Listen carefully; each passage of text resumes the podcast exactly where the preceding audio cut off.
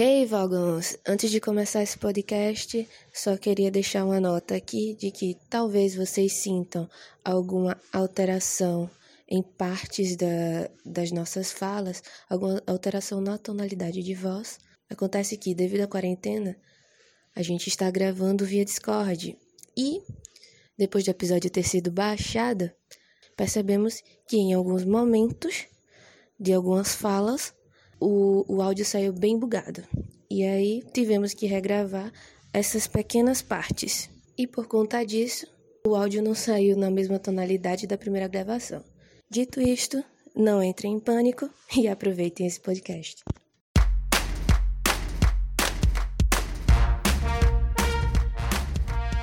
E aí, vamos, estamos aqui mais uma vez para falar de economia e o assunto de hoje é recessão. Para isso, temos o Ramon aqui presente. E aí, pessoal, tudo bom? E, finalmente, rufem os tambores. Fazendo sua estreia. sua estreia no Economia Vogon. Tá aqui ela, nossa macro woman, Jamile Vira. Não, meu Deus. Não. Não tenho essa. Não, não criem essa expectativa alta, Não, a Deus. expectativa não é alta, a expectativa é do seu tamanho, meu queridíssimo. Aí é complicado, Ramon. Vamos lá. A Jamile veio aqui falar com para vocês um pouco sobre recessão, que é um assunto que todo mundo está ouvindo falar na mídia e tal, recessão, recessão, recessão, é, por conta do coronavírus, por conta da crise econômica, a gente vai passar por um período de recessão. Mas o que diabos é recessão? A Jamile vai explicar um pouco para a gente sobre isso. Então, em termos técnicos, a recessão ela é um indicador visualizado de acordo com o PIB. Como assim? Bom, quando o PIB em um período ele demonstra um recuo, a gente já começa a se preocupar com recessão, porque significa que a produção do país está sendo reduzida. Quando esse recuo do PIB ocorre por dois trimestres consecutivos, já é dito que é uma recessão, porque passamos mais alguns uns seis meses, basicamente, tendo a redução do, da produção do país. Alguns economistas não concordam em somente observar o PIB, porque isso, principalmente em termos de Brasil, isso pode ser ocorrido, por exemplo, o setor de serviços, que ele é correspondente por mais da metade do PIB, ele houve uma queda por motivo X, e aí ele está puxando o resto do PIB junto com ele. Às vezes isso não é um aspecto recessivo, mas é o que está nos livros de macroeconomia e etc. Só que o que os economistas também observam quando se fala sobre recessão, primeiramente, é a taxa de desemprego. Quando está ocorrendo uma recessão, os trabalhadores é a primeira classe a, assim, né, a se ferrar todinha, porque quando a economia está se contraindo e a, o a produção está sendo reduzida junto com o consumo, as, as empresas já começam a demitir todo mundo, então o desemprego cai. Outro aspecto que as pessoas não se ligam tanto é a inflação. Quando há uma redução muito grande do consumo, a taxa de inflação permanece baixa. Então, esses são dois, três indicativos que os economistas olham para dizer assim, estamos em uma recessão. E a recessão, eu não tenho como dizer os motivos que são causados por elas, porque são diversos. Isso depende muito do local em que você está inserido, da sua região, da política ec- macroeconômica daquele período. Se foi por uma bolha no sistema financeiro, se foi por uma política fiscal ruim. Tem vários motivos que levam à recessão. E o que os economistas mais fazem dentro da recessão é ver como é que sai dela. E aí isso tudo depende de qual é a característica dessa recessão. Então, é, Jamile, no caso, a recessão, ela, como ela costuma acontecer quando há retração, tanto no PIB e quando há é, desemprego e a questão da inflação também, é, a gente teve vários, vários cenários de recessão é, mundial, né? Que aconteceu na. Teve a questão da, da crise de 29, teve a Primeira e Segunda Guerra, teve também a crise de 2008, agora. E como nós somos do Economia Vogon e nós não podíamos deixar de, de fazer referência A cultura pop.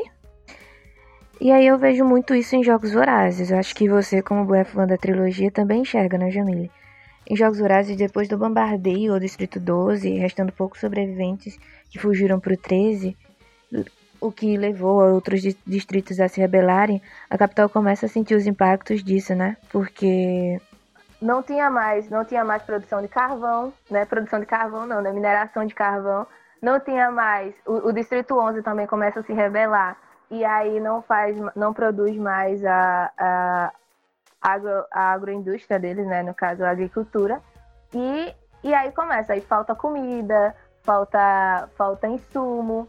Depois, é, a, aquele, aquela destruição lá do, do, da energia por um tempo, mas acabou que meio que destruíram uma usina hidrelétrica.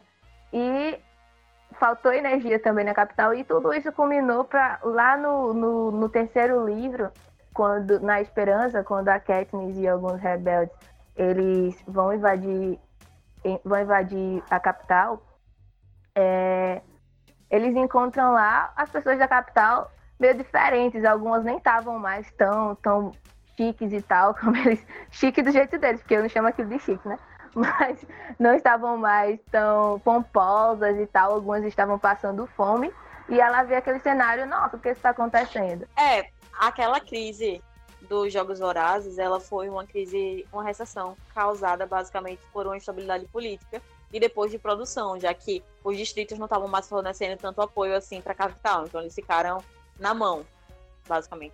E era isso, foi isso que aconteceu muito nas guerras aqui, na vida real mesmo, né? Na Primeira e na Segunda Guerra. Como o mundo estava focado na guerra e tal, houve uma queda abrupta de produção de, de muitos serviços. E depois, quando, quando houve o fim, o fim tanto da Primeira quanto da Segunda Guerra, é, muitas pessoas ficaram desempregadas, houve uma redução drástica do consumo porque também não tinha dinheiro, então o dinheiro que tinham eles utilizavam para quê? Para serviços super essenciais como comida e é, que é importante com certeza. Então houve uma retração muito grande quanto do PIB e um aumento muito grande do desemprego, o que o que levou a uma crise econômica que costuma acontecer quando há guerras, né, nos lugares que há guerra, que, que ocorrem guerras. E também, na, na crise de 2008 teve um pouco disso. O Brasil não chegou a ser muito afetado na época, em, 2000, em 2008, né?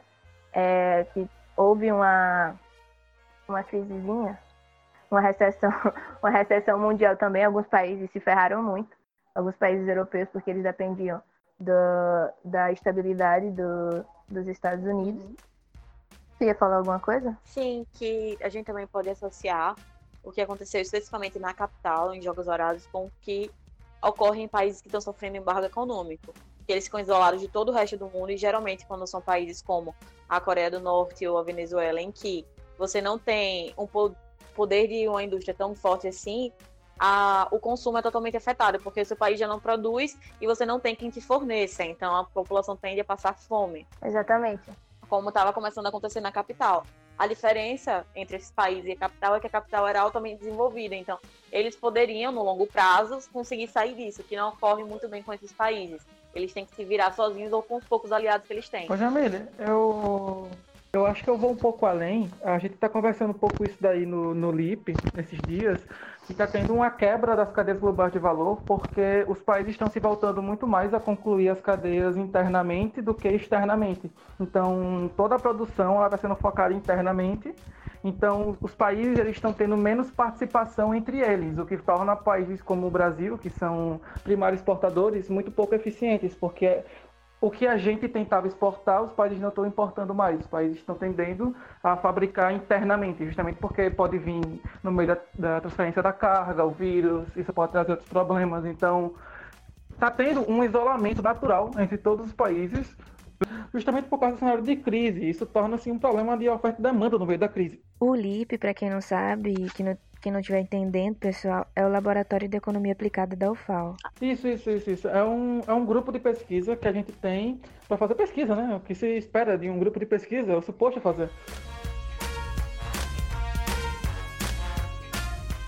E a maior preocupação quanto à recessão é o que ela traz consigo, né? Os impactos que ela traz para a população, que no caso seria o desemprego, e, uhum. consequentemente, a é. fome, que é a grande preocupação de todo mundo principalmente da, da classe trabalhadora. É, a preocupação real da população é o emprego, enquanto para e deveria ser o foco dos governos federais.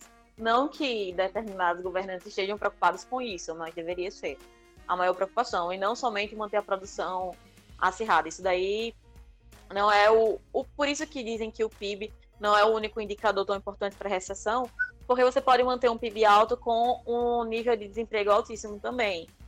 Entendeu? Então, isso para a população. Tá, e daí? O PIB está crescendo, mas eu continuo passando fome e continuo desempregado. Então, para mim não vai fazer nenhuma diferença. É como na China, né? Na China tem, tem, tem a maior parte da população é pobre e ainda assim eles têm um PIB é. altíssimo. Exato. O, o, o, PIB ele é uma mensuração de produção, mas não necessariamente de igualdade social. E igualdade social, bem-estar social é uma coisa crítica para um bem-estar em um país. Mas aí, é, Jamile, já que estamos falando de recessão, eu acredito que a galera já entendeu um pouco o que é a recessão. É, nós estamos passando por, um, por uma situação de provável não, mas praticamente certa recessão, tanto mundial quanto, quanto local, quanto aqui no Brasil. E é, eu soube, é, como você faz parte do, do, do PET, né, que é o, o Programa de Educação Tutorial de Economia da UFAL, você tem, você, e você tem feito vários boletins pelo Instagram do, do PET, inclusive, pessoal, é, é uma dica aí, quem quiser, qual é o, qual é o Instagram do PET mesmo, Jamile? Peteco Fal. Peteco Fal. É muito bom, eles estão lançando boletins é, quinzenais, né, Jamília? Quinzenais agora, mas a gente atualiza tipo toda semana. A gente distribui a. É, ele é elaborado quinzenalmente, mas vai publicando pouco a pouco no Instagram. Então toda semana tem publicação. Isso. Com várias informações sobre a economia hoje, né? Devido ao coronavírus, as implicações na economia da. As implicações da pandemia na economia e é, esses boletins são muito bons. Inclusive, ela, eles também trazem para o cenário alagoano, que é o, o, nosso cenário aqui. Então, como você tem toda essa, essa base de dados aí, Jamile, fala um pouco para a gente é, quais seriam as implicações dessa recessão aqui no Brasil. Então, é, na maior parte do, a maior parte dos economistas vem prevendo isso no início da pandemia. Eles já previam que fosse uma recessão maior do que a crise de 2008. Hum. Isso daí era a mensuração que, tinha, que tinham feito quando tinham visto, por exemplo, o fator do isolamento social. Mas depois do passar do tempo, quando viram que a contaminação ainda continuava elevada e o isolamento social ele permaneceria por, por mais tempo, começaram a prever alguns, isso daí não é consenso entre os economistas, eles começaram a prever que talvez fosse maior do que a Grande Depressão de 1930. Isso por quê? Bom, Primeiramente, quando se fala da crise de 2008, ele já, já é certo que vai ser pior do que a crise de 2008, porque a crise de 2008 foi uma crise financeira, uma bolha, que explodiu e se espalhou nos outros setores, mas ainda assim eram respingos e ela tinha uma característica absolutamente financeira.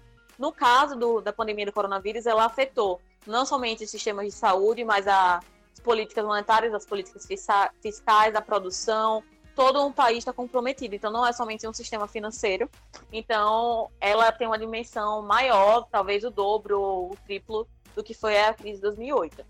Quando começaram a especular que ela seja maior que a depressão de 1930, é porque em 1930 a maior característica daquela depressão foi o nível de desemprego altíssimo o que ocorreu diversas tragédias, o, nível, o índice de suicídio aumentou porque as pessoas estavam absolutamente desesperadas. E o que se espera da pandemia do coronavírus é exatamente como ele está se mostrando. Um nível de desemprego mais alto do que o normal dentro de todos os países do mundo, dentro dos de primeiro mundo aos mais pobres. Isso porque, durante o isolamento social, muitas firmas estão fechando as portas, estão mandando as pessoas para casa, então ou ocorre demissões ou eles estão reduzindo salários. No caso de Amília, depressão seria quando, quando a recessão se prolonga, não é isso? Porque já que a recessão, ela é os dois, quando não há um crescimento do PIB e há uma, um alto nível de desemprego durante os dois primeiros trimestres, é, se isso se prolonga por muito mais tempo, aí se torna uma depressão, correto? Sim, ou se é uma queda de menos de 10% do PIB. E também já se caracteriza por depressão. Menos porque é um recuo muito grande da economia. Aí... 10% do PIB, entendi. E assim, o que preocupa os economistas é que as consultorias econômicas do mundo todo, e eu tinha até visto isso aqui para o Brasil, já estão especulando recuos de menos 5%, menos 7%. Socorro. Então, estão começando a se preocupar com a possível depressão, ou também que os efeitos do lockdown e da pandemia se estendam por muito tempo e continuem impactando na economia. Nossa. Então, talvez seja uma possível depressão. Alguns economistas não veem dessa forma.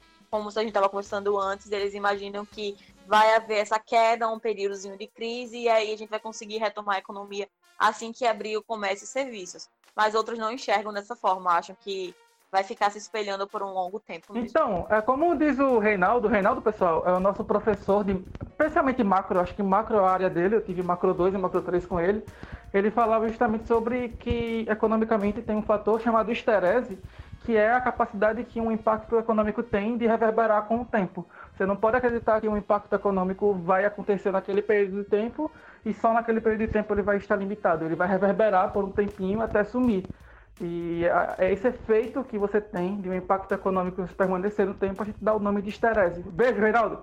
Sim, o que eu ia dizer é que o que esses economistas que estão pondo que vai demorar determinado tempo, ou um longo período de tempo para a gente se recuperar, é tendo em vista que quando você tem um grande número de desempregados, você não vai simplesmente da noite para o dia reacomodar eles de novo dentro da economia assim como você não vai começar a aumentar o nível de produção, até porque você corre risco de obter um choque de oferta por conta disso. Já que com um grande número de desempregados, você obtém, por consequência, uma redução do consumo. Então, não é porque a economia vai começar a se recuperar que, de repente, as pessoas vão começar a consumir desesperadamente e você vai conseguir empregar todo mundo de novo e reduzir todos esses danos. Isso não, acontece da noite para o dia. E é nesse argumento que esses economistas sustentam para dizer que é possível que seja uma crise maior do que a depressão de 1930. Então. Aí você falou que tinham outros que não acreditavam é, nisso. É, que né? na verdade é aquela. aquele pessoal mais otimista que acredita que a partir do momento que abrir novamente os comércios e as pessoas voltarem a trabalhar, a economia vai voltar e retomar o fôlego assim da noite para o dia. Isso daí é uma visão extremamente otimista que eu particularmente não acredito que vai acontecer principalmente, pode até ser em países de primeiro mundo, como os Estados Unidos, que eles consigam voltar à rotina deles normalmente, mas eu ainda acho para os Estados Unidos, que é um país que está fora do nosso padrão, assim, totalmente, eu acho muito difícil eles conseguirem se recuperar tão rápido quanto está sendo posto por alguns de que vai. Sendo que é uma grande minoria, né, que está dizendo isso. É bem poucos economistas que estão sustentando essa hipótese Eu de uma retomada da economia tão fácil assim. Até porque os Estados Unidos têm muito mais, têm muito mais recurso para poder manter isso, né? Numa então, eu sou bem certo é. com relação a isso. Eu acho que se for para os Estados Unidos alcançarem esse nível, eu, eu, eu, acho que não, porque os Estados Unidos, apesar de país de primeiro mundo, apesar de ter capital, ainda é um país muito grande. Países muito grandes, normalmente, qualquer choque é muito difícil de repassar para todas as partes. Se isso for acontecer, é melhor, pelo menos para mim, pelo que eu entendo, é mais fácil acontecer em países pequenos, como a Europa, por exemplo, que é mais fácil uma decisão alcançar todos os povos. Países da Europa, né? É, é mais fácil uma decisão, tipo, lockdown, é muito fácil de se tomar em um país como a Itália, mas é muito difícil de se tomar em um país como os Estados Unidos. Quando você tem um país muito grande, você tem uma rigidez muito natural de qualquer mudança. Então, é. você, a gente vê exato, isso aqui, né? Exato. que é um país continental. A é praticamente, aí a gente vê. A gente tem praticamente a América do Sul inteira. Então é muito difícil uma decisão tomada em Alagoas tocar todo, todo o estado, quanto mais outros estados. Eu acho que isso funciona melhor se for para tipo retomar do nada como um milagre econômico e o país voltar a funcionar de boa, é mais fácil em países pequenos como a Europa do que em países grandes como os Estados Unidos, muito apesar dos Estados Unidos teoricamente ser bem mais forte.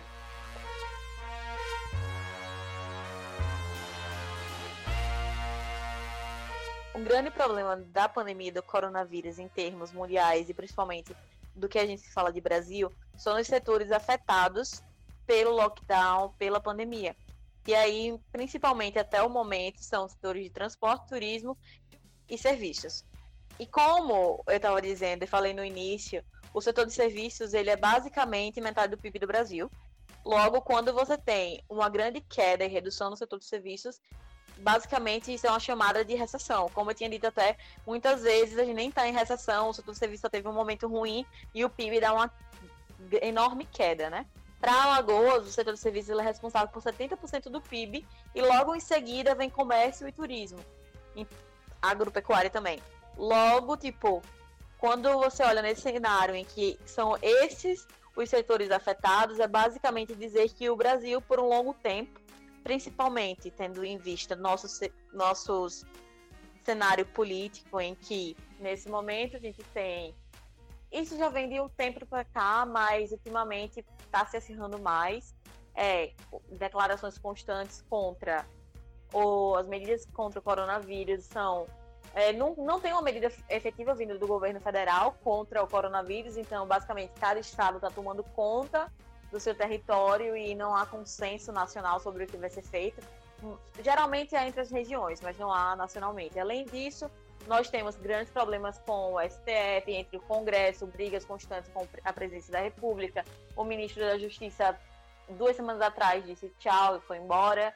O ministro da Saúde, que estava fazendo um trabalho até então bom, foi demitido. Esse tipo de coisa está trazendo uma estabilidade política tão grande ao Brasil que, além disso ser muito ruim para a economia, também causa um impacto diretamente nos investimentos, porque a gente está aumentando cada dia mais o índice de país risco. Então, se nesse momento pandêmico é normal que os investidores corram para os Estados Unidos, quando você olha para um Brasil que está de pernas pro ar, ninguém vai querer investir aqui. Então, nosso cenário para a pandemia é muito aterrorizador, basicamente. Uhum. Mas, mas nem tudo é ruim, né? Porque, como a gente estava conversando antes de iniciar isso aqui, existem setores que podem até ficar um pouquinho feliz pelo que está acontecendo, que seria. Porque, assim, setores como a indústria farmacêutica, indústria de equipamentos médicos e produção unitários, alimentos e comércio online estão sendo que está segurando as pontas e está conseguindo crescer nesse momento já que é o que as pessoas estão recorrendo, comércio online, porque a gente não está podendo ir a grandes lojas comprar as coisas. Então, vamos recorrer a americanas, esse tipo de coisa. A indústria de equipamentos médicos e farmacêuticos é por um motivo óbvio, mas ainda assim não é nada que consiga segurar uma economia durante um momento de crise. Entrando nessa questão aí de setores que não, não vão sofrer tanto impacto, o setor industrial vai sofrer um impacto, mas é mais curioso porque é mais relacionado com aquela questão que a gente estava antes de transformação das cadeias globais de valor. Então, os países estão tentando voltar à cadeia de produção mais interna, mais dentro do país. Nisso está tendo um fator de conversão industrial. Certas empresas estão se convertendo de produzir certos materiais para produzirem outros que sejam mais ou menos na mesma área. Um que eu posso citar como exemplo é a Ambev, que é produtora de, como alguns aqui devem saber, de bebidas, e ela passou a produzir álcool em gel. E tem também, isso aí já é mais externo, algumas empresas de produção de carros, externamente, estavam passando a produzir respiradores. Esse fator a gente chama de conversão industrial e ele está rolando no Brasil também, só que de uma maneira muito mais incipiente, porque no próprio caso do álcool em gel, a gente não tem a emulsão que transforma o álcool em álcool em gel. A gente é um grande produtor, principalmente no Nordeste, por causa do Proálcool, é um grande produtor exportador de álcool, mas a gente não tem o processo químico para transformar em álcool em gel tão forte. Então, essa conversão industrial ela é mais triste. A parte do do respirador também aqui é meio ruim porque a gente não produz peças. A gente compra peças, peças, monta, a gente tem muita montadora e exporta. Então a gente fica dependendo ainda de peças do estrangeiro. A gente não é capaz de fazer isso. Mas o fato. É como se. Fala.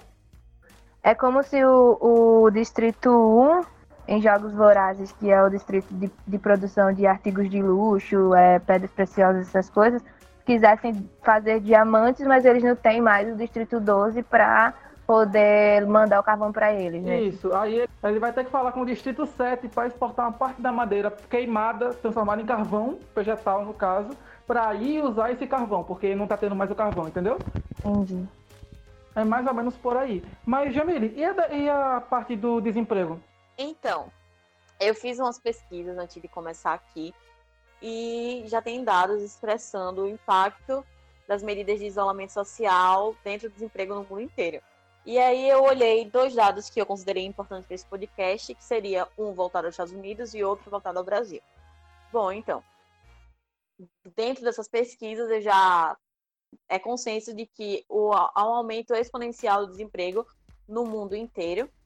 E nos Estados Unidos, é, o que está ocorrendo lá é basicamente um pouco assustador, porque eles estão com 14,7% de desemprego, que é o índice mais alto dos últimos 70 anos, que é o equivalente a 20, 20 milhões e meio de desempregados no país, isso durante o mês de abril.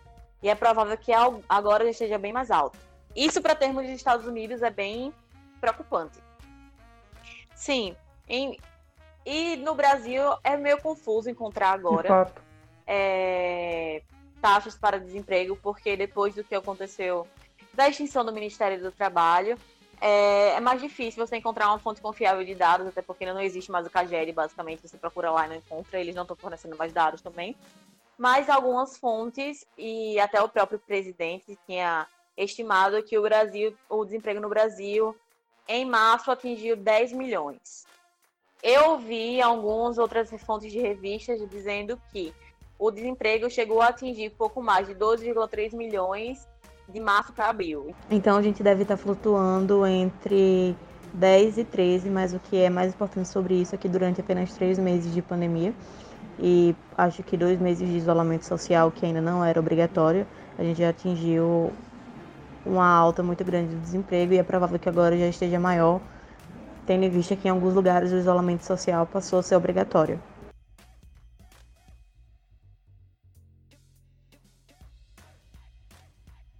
Então, nesse Sim. caso, né, Jamile, a gente conclui que é, viremos passar sim por uma recessão. Esperemos que ela não seja, não, não se torne uma depressão, né, e que a gente consiga superá-la. Que tal qual uh, os rebeldes de Jogos Vorazes em A Esperança, a gente possa ter essa esperança também.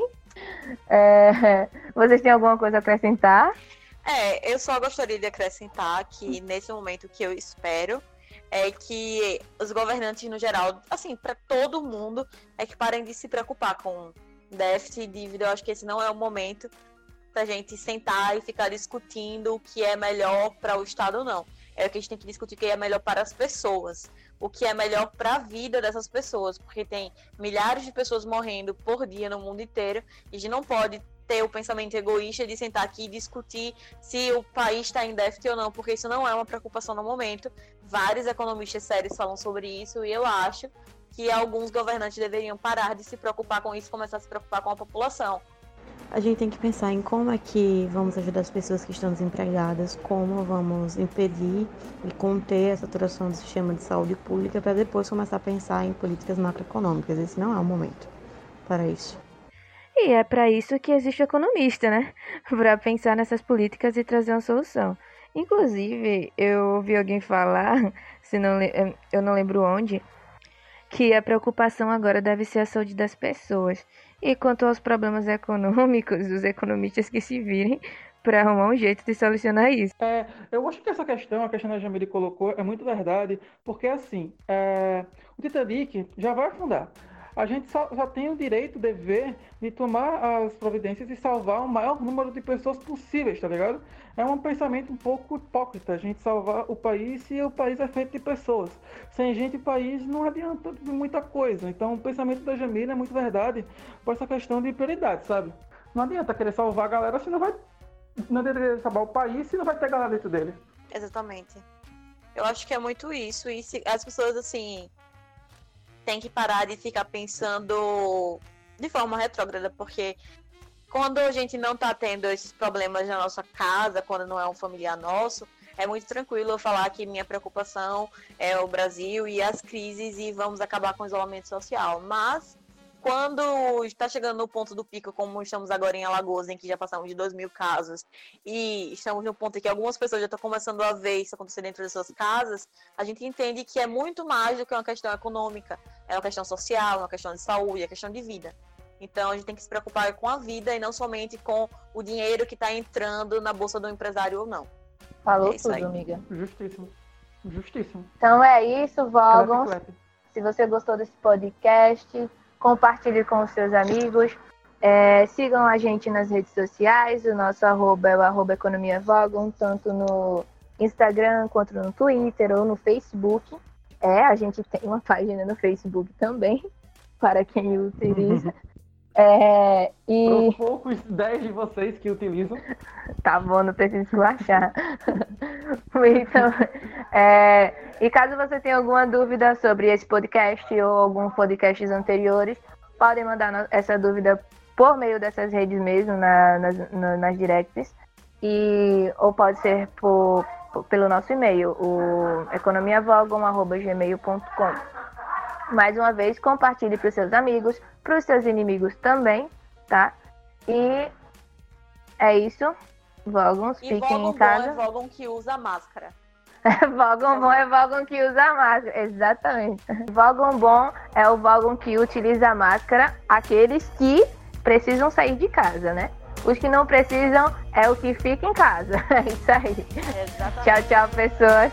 Tchau, Até a próxima. Ah, pessoal, um recadinho um recadinho econômico desse meio aí é aproveita que tem gente precisando de dinheiro e compra aquelas máscaras reutilizáveis, que essas máscaras estão sustentando umas famílias aí por um tempinho ainda. Então, se você puder, se você puder, se tiver que sair de casa e tiver que comprar máscara, é melhor muito bom, muito bom. que dar esse pitaco. É, compra uma máscara reutilizável de uma costeira aí da sua vizinhança. E não se é meta melhor. comprar máscara cirúrgica, porque isso é para médico. Ninguém aqui é médico, eu acho. Exatamente, exatamente. É isso aí. Até, tchau. é isso aí, Vogo. Até a próxima. Falou. Até, tchau, pessoal.